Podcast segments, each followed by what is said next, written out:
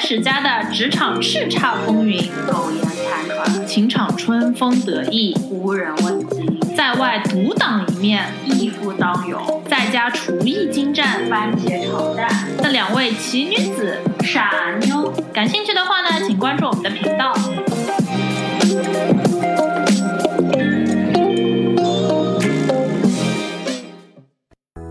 哇哈，听众朋友们，大家好，我是仙儿。我是老周。仙儿，我们俩太落伍了。哦真的终于盼星星盼月亮，从年前开始终于盼到那个《侍神令》在 Netflix 上上了。等啊等啊等，真的，因为它预告先出来说是什么、哦，二月十四号好像、嗯，什么放，然后就 trailer 先出来，但是就是一直上不了。我对他期待很高的嘛，因为我们嗯就是很多人不是说这是郭敬明的翻身之作，嗯对吧？嗯相比绝技而言评价挺好的嗯，对前一阵子超火的，嗯我是 Life 追的那个演员请就位嘛，啊，那个综艺是吧？对的，对的，当中就是那种导师是最大的看点。嗯然后有一场就是郭敬明和尔冬升吵架，就是尴尬到我觉得脚趾都可以挖出一栋大楼那种感觉。我我有看他上热搜，我有看一点片段。对对对，就是三炮可能他们线下就讲好，导演就是已经录到最后了，大家就不要就是讲太犀利的点评对方。所以前面就是尔冬升都对那个什么郭敬明的过作品水过，结果等到尔冬升的作品的时候，郭敬明就一副什么。我是只拍电视剧，没有拍过电影的，所以我看不懂这个什么体系。当然，可能我受的训练体系不一样啊，我我可能没拍过电视剧，我拍电影比较多，所以可能相对在这方面会比较习惯一些。 哦，体系，嗯，对，然后尔冬升就怼了他一句，他说：“那你学的是什么体系、啊？”哦，老有火药味的。不是，那你那个表演那体系，你学的是什么体系啊？因为这个热搜，我还特地去上网搜了郭敬明到底是在哪里进修的电影。哦，真的。对对对，我就发现他是去上海大学影术艺术技术学院哦学习了电影，哦这名字老哦但是还没毕业呢，真的假的 对对对，他 OK 辍学了。所以我就要问问你，我知道仙的你妈妈妈是在那个高校里面教电影的嘛？嗯嗯所以我就觉得，像郭敬明这种 MV 式慢动作的电影体嗯系，到底从专业人士角度，到底是哪种电影体系呢？哦，我也不是专业人士哦，但我觉得他郭敬明的类型应该是就是娱乐电影当中的一种可能。商业片。对对对，就是电影呢，从诞生到现在，大概就是已经有一百多年了。嗯，然后呢，其实有一派人，他们一直觉得电影呢是一个娱乐，就是刚才说 OK 比如说郭敬明电影可能是就属于娱乐电影的一种嘛。对，像有一派人对，有一派人觉得电影是一个娱乐，嗯，那有另外一派人呢，觉得电影不是娱乐，电影是艺术。嗯，然后这两波呢都很有支持者，嗯然后一直呢就是各执一词。对这一百年来，娱乐电影是什么呢？最代表型的就是好莱坞，嗯走类型片。嗯他们呢就是观众喜欢看什么，他们拍什么。对对对，我最爱的 Marvels，对对对对对对对的，他们就是说呢是，然后娱乐电影呢是以演员中为中嗯心，演员中心论是他们的 OK 基调。就所以就出了很多就是明星嘛，就比如说什么安吉丽娜·朱莉，她可能性性感女神，嗯你的 Marvel 对吧？钢铁侠，她就是嗯超级英雄，就出了很多 IP，、 OK 然后很多明星，嗯哼，明星下流量嘛，走流量。嗯哼，然后艺术电影呢，它是发源于法国。嗯哼，那他走的，比如说，呃，娱乐电影刚才说是明星中心论，就是、就是演员中心论；艺术电影呢，他走的是导演中心论。哦他就是说，对他又说呢，就是说导演要个性化，他要有自己独特的风格。叙述一个故事，呃，都可以，也可以，也许是叙述一个故事，也许是意识流一点，或者什么，这个不重要。但是嗯导演呢，一定就是说是非常有个性，非常有风格。嗯那比如说艺术电影，其实也有很多大家挺熟知的，比如说什么《霸王别姬》，陈凯歌《霸王别姬》，就是大家都知道这是陈凯歌的电影，嗯对吧？然后呃，张艺谋《红高粱》，就是导演是中心论，大家都会说说提到这部电影，大家会说哦，这是张艺谋的电影，这是陈凯歌的电影。嗯那提到比如说 Marvel 刚才说的，你可能说哦，这是漫威系列，你可能不知道每每一部啊，我不知道谁是拍导的演，对对对对对对对对，是更是嗯啊、明星在里面那么多明星，对吧？复联这么多明星，然后什么系列什么的，但你可能真的不知道哪一部什么导演。那你说那我你说有个问题，你说你说那有没有哪一种是更观众中心的呢？就是更讨好观众，有这么个说法的吗？嗯，就是娱乐呢是比较观众中心，就是他就是因为想看说观众喜欢什么，我拍什么。 OK，是更就是迎合观众的，因为那个艺术呢，艺术艺术电影的那一派呢，他就是说是更导演嘛，就是说我拍的我制作的这个人，创造这个东西的这个人，我想要表达什么，我想要呃输出什么，我的风格是什么。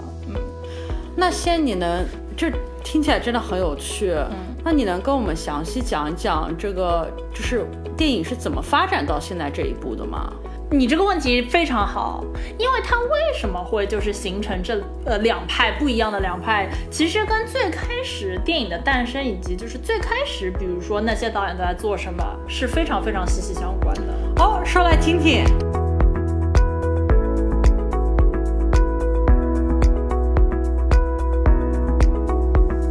电影呢，它诞生在法国，最开始的时候呢，其实是一个新科技一样的感觉，就像现在什么 AR、VR，对吧？因为那个时候它可能就是只有只有照片嘛，嗯，它现在就是那时候就说哇，有一个新科技，你能够拍东西，这个东西还动，对吧？记录下来，这就是像个新科技一样的出来。然后呢，在一八九五年的时候呢，是第一次就是公开放映，就是收门票的那种。当时呢，就是有一个法国兄弟叫卢米埃尔，卢米埃尔兄弟。 OK，对的，然后他们呢，就是他们是发明家，因为那时候没有电影这个产业的，就没有什么导演、演员，没有这种概念的，他们就是发明家，搞了这种新科技。然后呢，他们那时候就那个时候的电影啊，which B 站其实你现在去看是有的，啊你可以去看的，叫什么《火车进站》。嗯，就是愣拍，就是就是愣拍一个火车进站，但是呢，就是说哇是个动的东西，哦，就其实那个时候的电影更像是，比方说摄像的一种延伸。对的对然的，后它就是种可能就是 vlog 的那种感觉，对的对的就是我我可以拍照片了，现在我可以开个，比方说像一个 Apple 的 Live 一样，就稍微长一点的照片。对的对的，但就就是说是一个纯就是哇新科技，虽然那个时候是黑白的，也没有声音，但是没见过就是哦你能够拍出来一段东西动的，对吧？你以后还可以看。然后当时卢米埃尔兄弟呢，他们就拍了《火车进站》，就《火车进站》，对吧？还有什么工厂，那时候片名起的也很朴素的，《工厂大门》真的就是怼在那边拍了个工厂大门，它是个女工的工厂，所以它就是下班的时候呢，拍着工厂大门，有那种女工下班出来。这个呢也是就是说是世界上第一部就是有演员的片电影，然后呢就是还蛮多人去看，因为就是新鲜嘛，当新科技一样去看。 OK，然后呢，就是呃搞了一阵，就是还大家也觉得哇，这个新科技好玩，这个东西好玩。然后呢，过了一阵以后呢，等到好奇感过去以后呢，大家就不太想看了，因为呢，拍来拍去真实的，就比如说你一个什么工厂大门女工下班，那我蹲点蹲在那边好吗？我明天去蹲点蹲在那边看到的景色一模一样的嘛，我何必要花钱去你这边看那个电影嘛？嗯，然后就没有什么人想看了，因为但其实你现在想回想过来，他们那个时候就是最早的纪录片，就是纪实片。或者有点像 vlog 那种感觉。对对对对对对对，但是他们没有 editing 的，没有后期的，哦哦对对对对对比比比那个 vlog 还还就是朴素，对，老朴素的。然后就大家就开始慢慢兴趣就比较淡了。那时候呢，就出来一个又是法国人叫梅里埃尔，嗯哼，梅里埃尔呢，他呢是个魔术师，哦，对，因为当时就是没有什么电影这种职业的嘛，他所以他是个魔术师，他呢就觉得哇这个科技好，他呢就拍呢他的风格就是拍那种科幻童话色彩，很富有想象力的。我举个例，就是他比较有名的呢是一个叫《月球旅行记》，就你听这名字就知道是一个科幻题材嘛，都月球了，旅行了嗯，。对，他就是说，大致就是说一一群天文学家去了太空，然后碰到了这碰到了那什么的，就是说现在从这个现代的意义上来说，就是科幻电影的鼻祖，就第一部科幻电影，因为充满想象嘛。然后这个时候大家就觉得，哦，这个这个好，就大家就又去看了嘛，因为之前是你拍来拍去是我见过的东西，但是呢，这个呃《月球旅行记》就是《A Trip to the Moon》叫，它就是说是幻想，我能把幻想的东西拍出来，不真实的拍出来。呃，这是所以虽然他是一个魔术师，但他拍的不是魔术，他拍的是一个想象的一个空间。，对对，但是就是这跟他，我个人是觉得这跟他魔术师的身份也非常有关系，因为他就是魔术师，就要给人制造就是 illusion 吧 OK 一个一个一个是一真一假想象的这样的一个氛围，我个人觉得这是就是一脉相承的。然后呢，梅里尔开始呢，就是法国人就会研究哇，电影这个这个是一个光和影的艺术，怎么样，就是说哦，光与影我怎么搞它，怎么好看，怎么梦幻，怎么怎么样。所以呢，他们就奠定了这个基调，就是说是首先是导演的个人的风格非常的重要，以及呢就在就是比如说讨论各种表现形式，这就影响了后来就是整个欧洲电影，后来就出现了各种什么表现主义啊。什么现实主义啊，还有新现实主义啊，还有诗意现实主义啊，就各种，对对，就很很像，就是文艺复兴那种感觉，就是说嗯有这个各种流流派，有那派个流派对，因为这是一个艺术嘛，艺术就是要看你不同的创新，什么样的流派，这就是整个欧洲电影的分支。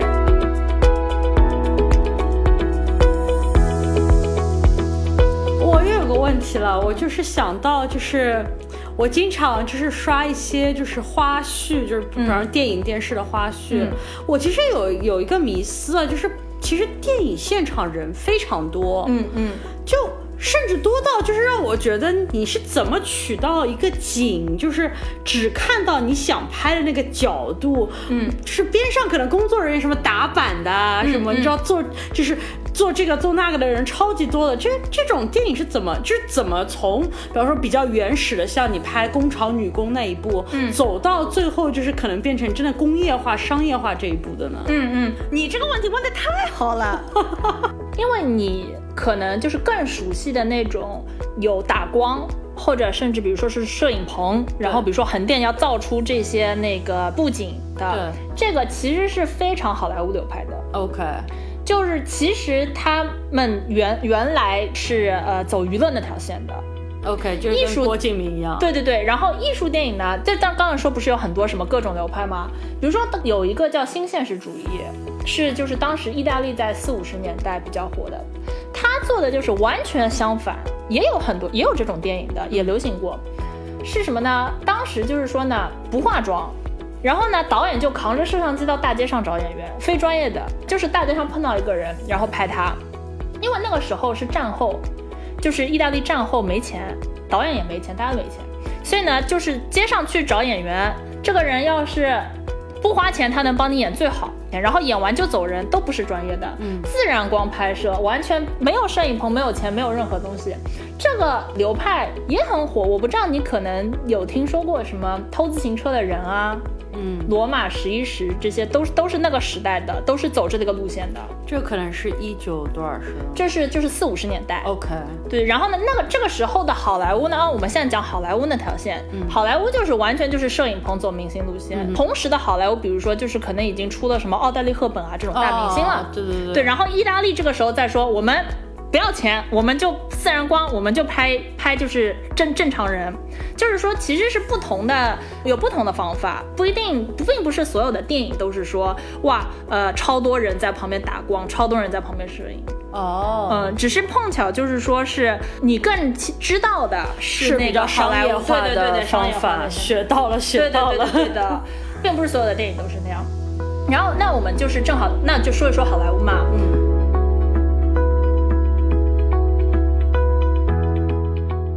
那好莱坞就刚刚才说了，就是法国电影最开始是一个发明，对吧？什么工厂大门啊什么的，然后完了被一个魔术师到一个魔术师的手中变成了一个哦什么月球什么科幻片，对吧？但是都是很梦幻的这种。美国在做什么呢？这个时候，同时期呢，这个技术也传到了美国，嗯，新科技嘛，对吧？那大家也觉得哇，新科技兴奋。美国呢，采取了完全不一样的方案。当时，比如说那个《月球旅行记》是十四分钟，就都是十几分钟的时候，美国出了一部三小时的大片，叫《一个国家的诞生》。我怎么感觉听说过这个题？对的，是是这个这个就是那种所有教科书上都会写的，嗯 OK 嗯因为是个巨片大片嘛。因为当时大人家还在拍什么几十分钟啊，或者最多不超过一小时的时候，你夯夯夯夯出了一个三小时的巨片，拍的还是这种严肃题材，一个国家的诞生，它讲的就是美国的故事，就是嗯南北战争。 ，OK，但你想三小时的巨片，一个国家诞生就是这种啊。现在说是什么？今年出了个新片，你也觉得好像挺正常的。嗯所以呢，就是说他当时美国就是大片的概念就很强。然后呢，这个导演叫格里菲斯嘛，肯定也听过，反正大导演。所以呢，就是美国它的基调就是说呢，大片，然后呢就看观众喜欢什么。嗯呃，美国就是走类型电影嘛。什么叫类型电影？就是什么呃西部片、什么牛仔，对吧？然后什么喜剧片，最早的类型电影就是西部片。因为他们发觉大家喜欢看啊，大家喜欢看孤胆英雄，就一个英雄，他默默地来到了这个镇上，嗯大家都不认识他，但是呢，他好像很牛的，啊然，后呢，他解决了这个镇子上的一个大问题，对吧？然后可能就是什么跟坏人打了一把，最好再夹杂一点爱情线。还有一点帅的 ending pose，对对对，因为枪了决斗嘛，啊，对吧？对，然后呢，这个孤男英雄又默默的走了，最后，对吧？这个这个类型做电影的人就发觉，哇，大家喜欢看，就是虽然有一点套路，但是呢，套路套路不就是经久不衰嘛，大家喜欢看嘛。哦，电影中的八股文也来了，对的，就是八股文。但你想，这个套路其实零零七现在还是这样吧？嗯。一个英雄来了，完成了一个任务，有一段艳遇，然后呢又走了。我必须要承认哦，嗯我有的时候其实更，就是我想要看这种套路的电影。对对，这套路就是我很满足人的我甚本性。对对对，我甚至是知道，就是看了 trailer 之后，知道这个电影可能是是个套走路的套路的嗯嗯，嗯就是反而会激起我想要看的欲望。对对对，因为因为套路这能够总结出这个套路是很不容易的，啊嗯，因为你想就是说，那那么多电影最后也就总结出这么几大类型嘛，所以套路其实能提炼出套路的人都是非常厉害的人。比如说西部片是西部片大师哦，这个人是就是妈妈 list 上大师级导演，偶尔是是先让妈妈推荐，哦对对对那我要听，那我约要翰听。福特嘛， OK，因为你想每一个那个类型能够就是说。呃，脍炙人口一般都是有一个大师，嗯，比如说，你肯定知道，就是喜剧片、喜剧型，对就是卓别林嘛，出哦了一个大对师，对对嗯吧？悬念片，希区柯克，哦，我对吧爱，对吧？对吧？就是嗯耳熟，一定是有大师，然后哇，高度总结，大家到底喜欢看什么？哦，孤胆英雄、英雄救美、大团圆结局，大家都就喜闻乐见，看了一百遍还想看，对吧？就总结出这些类型。然后，所以呢，就是好莱坞就是最早哇，先有一个一个国家诞生，奠定了它大片走大片基础，走那个观众喜欢看什么我就看什么。然后呢，拍出西部片，发觉大家喜欢看英雄，喜欢看就是说是明星，然后呢，就开始总结出这个套路。那我能西部片能搞出套路，那我喜剧也能搞出套路，其他也能搞，歌舞片也能搞出套路，就开始研究这个八股文。就八股文绝对不是一个贬义词，这里就是研究大家喜欢看什么，高度总结。所以呢，就开始遍地开花。就是好莱坞在三四十年代是它的黄金年代，就是什么喜剧片、歌舞片、悬念片、灾难片、什么科幻片、恐怖片都来了。嗯，还有什么怪兽片，对吧？金刚。然后呢，这个呢就是好莱坞，我又有个问题，嗯那那同时期文艺片就没有发展出任何套路来吗？嗯，对文艺片呢，它呢就是不走套路，因为它就是想说它的中心是导演中心论，它呢最好的就是你越独特越好。哦文艺片是反套路，就这个是他们本质上非常不一样的点，就是好莱坞是观众喜欢看什么最能够引起人共鸣的套路，我们走这个，高度就是类似化，总结出套路以后，大家就拍这个套路。复制，对对对对，嗯复制。然后呢，艺术片那边呢，就是说欧洲那边就是说什么新，什么创新，我们来什么；什么没做过，我们来什么；什么有独特的个人风格，我们来什么。不断的尝试，嗯，其实那个时候理念是非常不一样。哦，我懂了。嗯嗯。然后呢，这个同时呢，其实还有一个脉络也非常的有意思的，就是苏联电影。哦，说来听听。对的，就是说当时最开始呢，就是三大巨头：美国、欧洲、苏联。嗯，苏联呢也是搞艺术电影，就是其实只有美国搞的是就是娱乐至上，嗯，但是他们当然是搞得非常成功。现在就是说，包括你刚才觉得一提起电影就觉得是那种巨大的电影棚，然后巨多人就是说一起打光什么的嘛。苏联那个时候呢，他走的流派呢是技术流，哦，技术流其实也很 relevant 啊，因为现在很多，比方说就是绿幕上拍的那些，包括做一些动画，那些不都是技术流吗？对对，就可能有一些些不一样，就是说嗯那个是科技嘛，就是 OK 科技流，技术流呢。为什么就是说苏联在技术流的地位那么高？是因为呢，苏联发明了蒙太奇，我哎呀，我这个我必须要承认嗯了先，我这个蒙太奇这个词，我觉得可能大家都听说过，嗯但其实我是不知道它到底是指什么的。对的，对的，对的，这个这个我们可以讲讲。苏联呢是发明了蒙太奇这个手法，是因为呢苏联也出了一个大师级导演，名字叫爱森斯坦，嗯也是那种你去翻任何教科书上一定会有的那种大导演。他呢拍了一部片子叫《战舰波江金号》，享誉世界。那时候默片嘛，因为那时候还很早嗯嘛，就是那个时候是呃美国在搞西部片，欧洲在那边飞自越然球光蛋，对的，呃或者要么在搞自然光，要么在就是开发每个导演的个个性。嗯，苏联这边呢就出了这个大师，他呢就发现呢，这个愣愣的拍这个叙事啊，也是一条路。但是呢，其实作为一个导演，你其实可以比如说控制那个，比如说剪辑和顺序。哦，倒叙要来了，哎，对对对，我 我举个例子，什么叫蒙太？就蒙太奇其实是一个非常广的概念，就是蒙太奇里面自己还分很多，嗯，就是比较总的概括，蒙太奇其实就是剪辑。哦，对，然后就举个例子嘛，就是比如说蒙太奇之前，你要拍一个警察追什么劫匪，对吧？那你可能拍哦，劫匪要逃嘛，劫匪就劫匪逃，劫匪逃，劫匪逃，呃，骑马逃，逃逃逃逃逃，好，你拍了个五分钟。然后呢，镜头转向警察，警察追，警察追，警察追，警察追，警察骑马猛追，追五分钟。这时候呢，观众一般就是不想看了，对吧？虽然就是你要说的事情是这样，劫匪在逃，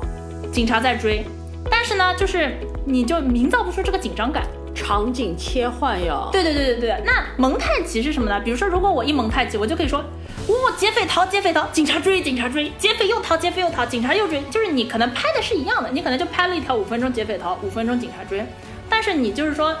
比起你先放五分钟劫匪，再放五分钟警察，你可以说五秒钟劫匪，五秒钟警察，五秒钟劫匪，五秒钟警察，你就会很激动啊，嗯，观众就会觉得。哇！劫匪逃，劫匪逃，警察追，警察追，劫匪又逃，劫匪又逃，警察又追，警察又追，你就觉得哇，这个紧凑是不是要追到了？劫匪逃得掉，逃不掉，对吧？警察是不是要追到了？这个就是纯粹拍的内容是一样的，但是就是呢，因为你剪辑的这个手法不一样，你就营造出紧张感。那它为什么叫蒙太奇呢？蒙太奇呢，它是一个本来是建筑学上的一个呃意思，是一个法语，它指的就是建筑学上，比如说什么构成、装配啦，然后就像 editing 这样的一个感觉。哦，这还蛮容易理解的。对其对实对对对。然后，并且呢，这个爱森斯坦呢，就是那个《战舰波江金号》的导演，他不光是拍了一部就是史诗片，然后这个人呢，他是不仅是一个创作的，就是他是导演拍了电影，他还是一个理论家，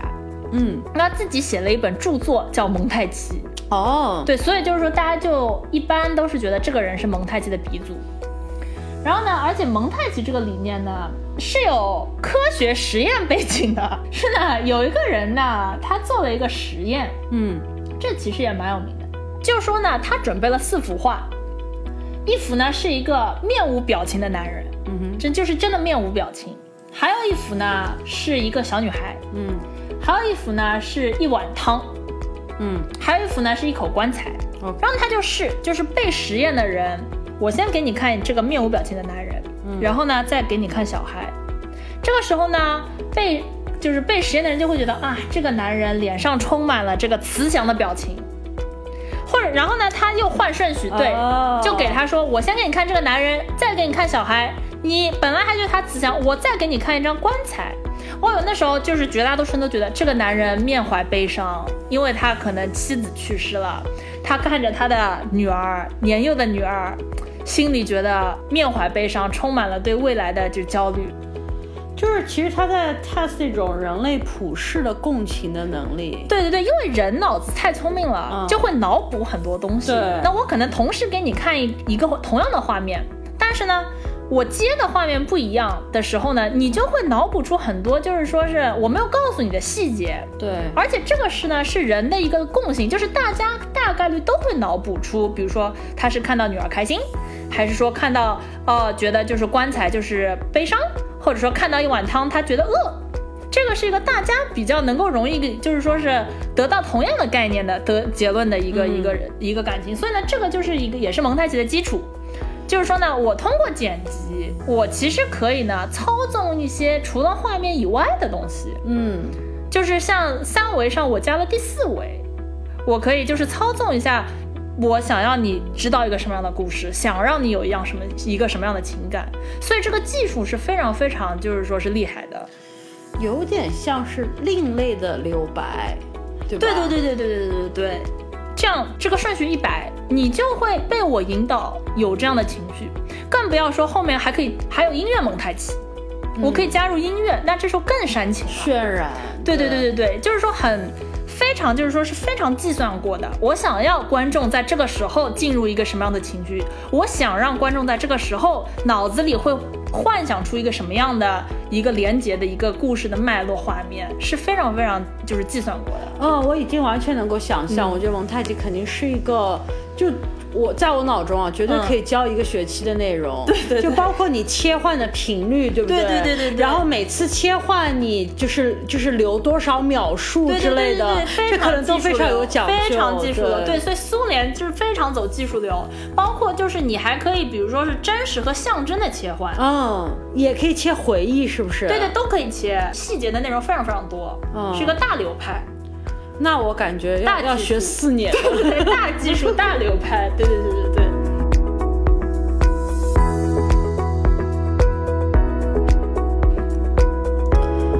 真的今天是学废了 呢。就是这么说来啊，我我自己 recap 一下，对对我听对听懂了，嗯就是你基本上说的是上世纪可能二十年代左右的电影的起源，对对对然后刚开始嘛当时可能有三大就是流派吧，嗯嗯有欧洲可能是更偏向于文艺挂的，嗯，艺术，呃，对，艺术挂，然后呃，苏联这 part of 欧洲嘛，他们是可能技术向的一个嗯艺术对挂，他们也是艺术嗯对，但是美国就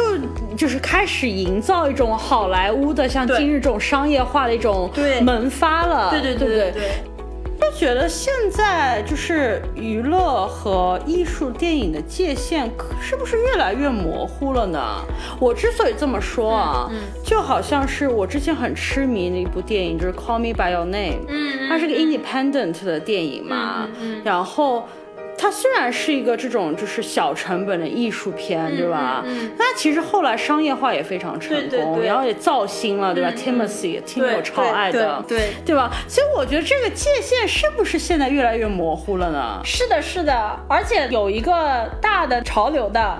就是在八十年代啊之前，我们不是说的都是什么什么二二几年啊，什么四几年、五几年啊，怎么怎么样吗？嗯，八十年代左右呢，又出了个新科技，哦，电视机出来了， 就是大家就电视机开始普及了，就是你现在家里都有电视了嘛，就可以看了。嗯，所以这个时候，大家就是说，就冲击影院，电视机的普及冲击影院，就电视剧嘛开始了，大家就觉得哦，我没有大必要就是花钱去电影院了嘛，就是少越来越少的人去电影院了。然后呢，剩下去电影院的那些人呢，他们都喜欢看娱乐型的嘛，好莱坞嘛，他们就是觉得要放松一下，我要去看那个明星。所以呢，艺术电影呢，就是那个票房越来越少，所以它真的就迫使艺术电影改变思路。嗯，艺术电影就是主动，就是融合。所以呢，现在比比如说你说那《Call Me by Your Name》什么的，就是我觉得非常好的例子嘛，就是它是又有艺术电影的氛围，但是呢，它又就是说是又是造星，嗯，对吧？又是就是说宣传很好啊什么，所以呢，啊就是艺术电影就是开始就是说也采取一些娱乐的方式，就是说我这部电影不光是说要我导演想说什么，而是就是说我们要放更多的心思在那观众是不是喜欢看。艺术电影做了这个改变以后呢，好莱坞就慌了嘛，嗯因为本来就是他们比较不一样，对吧？现在艺术电影就是说是吸收了怎么迎合观众的一些点了以后呢，那好莱坞就觉得那怎么办？于是呢，好莱坞就觉得那我要就是说，也是被迫改变，它又开始了大片模式，就出现了，比如说八十年代就是《星球大战》，哦，这种就是大片，他就觉得那我之前的那些观众喜欢的方法不够了，我要加猛料，嗯我现在就大片，然后呢，慢慢慢慢更多，比如说有一些人就是觉得原来电影呢可能是比较故事第一，现在就变成视觉第一，嗯因为故事大家也看了太多了，你也编不出什么更就是说是惊天地泣鬼神的新的故事，它编不出新故事，大家很难玩到，所以就走视觉路线，嗯非常厉害。包括现在什么 IMAX 啊，嗯对吧？4 D 啊，什么都出来了，所以就是说是大家也都是被迫改变，所以这个行行业也是一个非常就是说日益内日益卷更新， 内卷也有，但是也是日益更新。包括就是说之前其实我们也只说了，就是最开始，比如说电影最开始的时候，美国、欧洲、苏联是怎么。去发展它，嗯呃，其实这后来还有很多嘛，就是说是，比如说好莱坞它也有自己的一个变革，对吧？然后包括欧洲电影也有自己的变革，包括世界电影还有很多，我们其实以后可以再做几期， 哦，期待。对，可以再做几期再讲。